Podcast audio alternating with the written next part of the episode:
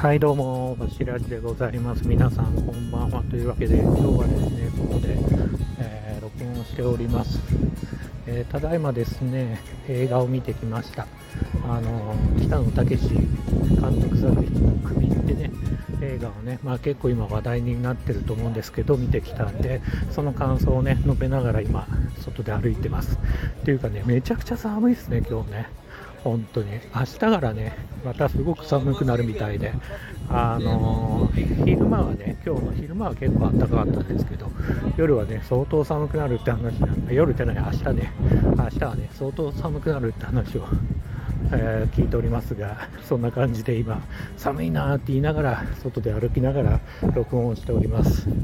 えっ、ー、とね、首はね、ほんとね、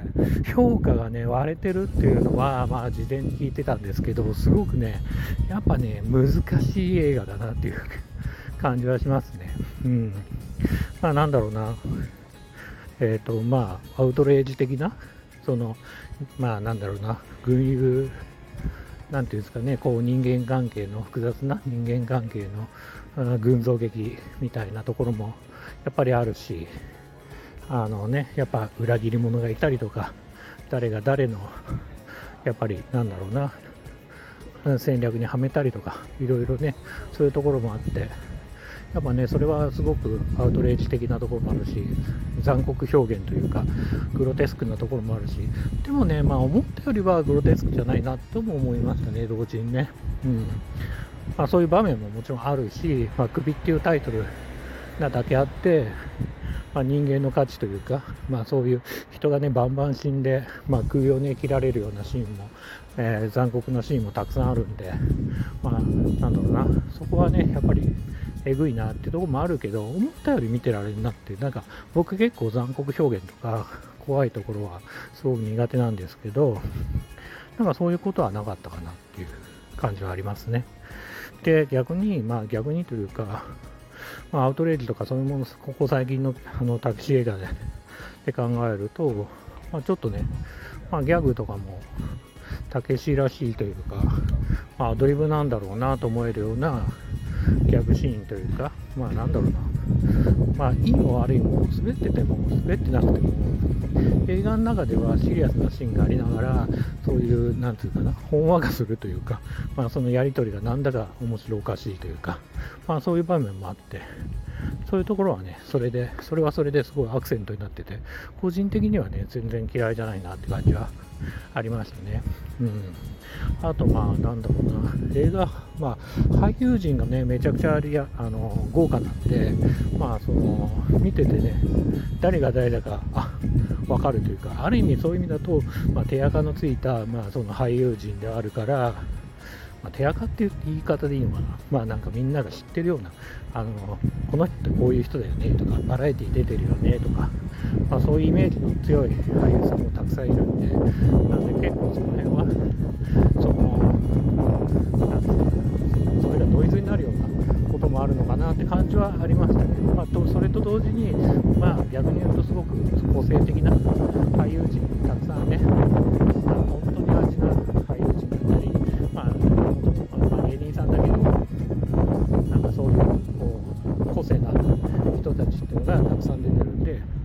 そういう意味ではすごく良かったかなって感じはありますね。あとね、もうとにかくね、火星量でしたっけ？火星量のね、織田信長めちゃくちゃ良かったですね。もう本当にクソ野郎だなって思えるような、その演技っていうのもすごくね、自分的には、ま、面白い、まあ面白いっていうか、まあ、この映画の、ああの面白いね、ポイントかなっていうふうに思ったし、まあ、あれがないと逆に言うと、まあ、ちょっと物足りねえなっていう感じもありますかね。うん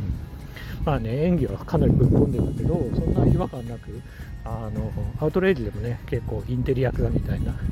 弱そうだけど、なんか強がってるような、なんかクソ野郎を演じてましたけど、まあ、そういうね、役柄って非常に似合ってたし、もともと華奢な感じはイメージ的にね、あるけど、まあ、今回もね、すごく、その、なんだろうな、うん、まあ良かったですね。まあ、俳優陣はね、そういう意味ではたくさんいい人いっぱいいて、中村獅童もね、すごい良かったです。まあ、ぶっちゃけね、ほんとね、もうもはや、まあ、もちろん僕らはね、中村獅童は知ってるから、なんかそういう目で見るけど、全く海外の映画で 中村獅童を見たら、この人そういう人にしか見えないんじゃないかって、ちょっとやばい人なんじゃないかっていうね、感じでしかね、見れないんじゃないかってぐらい、その役柄にすごいぴったりハマってて、その辺はね、すごくね、僕的には良かったなっていうふうに思ってますかね。うん、俳優陣はみんな良かったですね。あとやっぱり、あとね、まあ、ネット上では結構男色というか、そういうあの男同士のね、あのシーンっていうのは結構、まあ、ほとんどそれじゃねえおっさんズラブですか、まあ、そういうドラマみたいなあの映画じゃないかって言われてたから、もっと激しくというか、もっとたくさんそういうシーンがたくさんあるのかなと思ったら、思ったよりはそんなかなっていう。昔のこう戦国時代のね、そういう武将は、ね、まあね、ちょいちょいそういうこと言われてたりすると思うんですけど、あのまあ、思ったよりはね、そんな衝撃的にそういうシーンがなかったですかね。うんああとね、やっぱり、まあ、北野武監督作品で、まあ、なんだろうな、こう、まあ、改めてね、この武が好きなように作ってるのかなっていうか、まあ、実際どこまで、まあ、角川とかそういう制作側の意向があるのかわからないですけど、今までの、まあ、実績踏まえて、まあ、武が作りたいような映画をしっかり作れてるのかなっていう感じは逆に言うとあって、それはどういうことかっていうと、その、エンターテインメント的なお約束っていうのがすごく少ないと思ってたりするんで、まあ、従来はそのそういうね、まあなんだろうな、今時のエンターテインメントって結構しっかりしてるというか、考え、練られてる、まあ、いろんな意味で、こう、なんとかな、練られすぎちゃって、売れるものを狙いすぎちゃって、まあなんとかな、みんな同じような 脚本っていうのはめちゃくちゃ多いんですけど、まあ、そういうのもすごくなんか無視したいい意味でお約束を破るような展開とか、まあ、起承転結っていうよりはまあなんか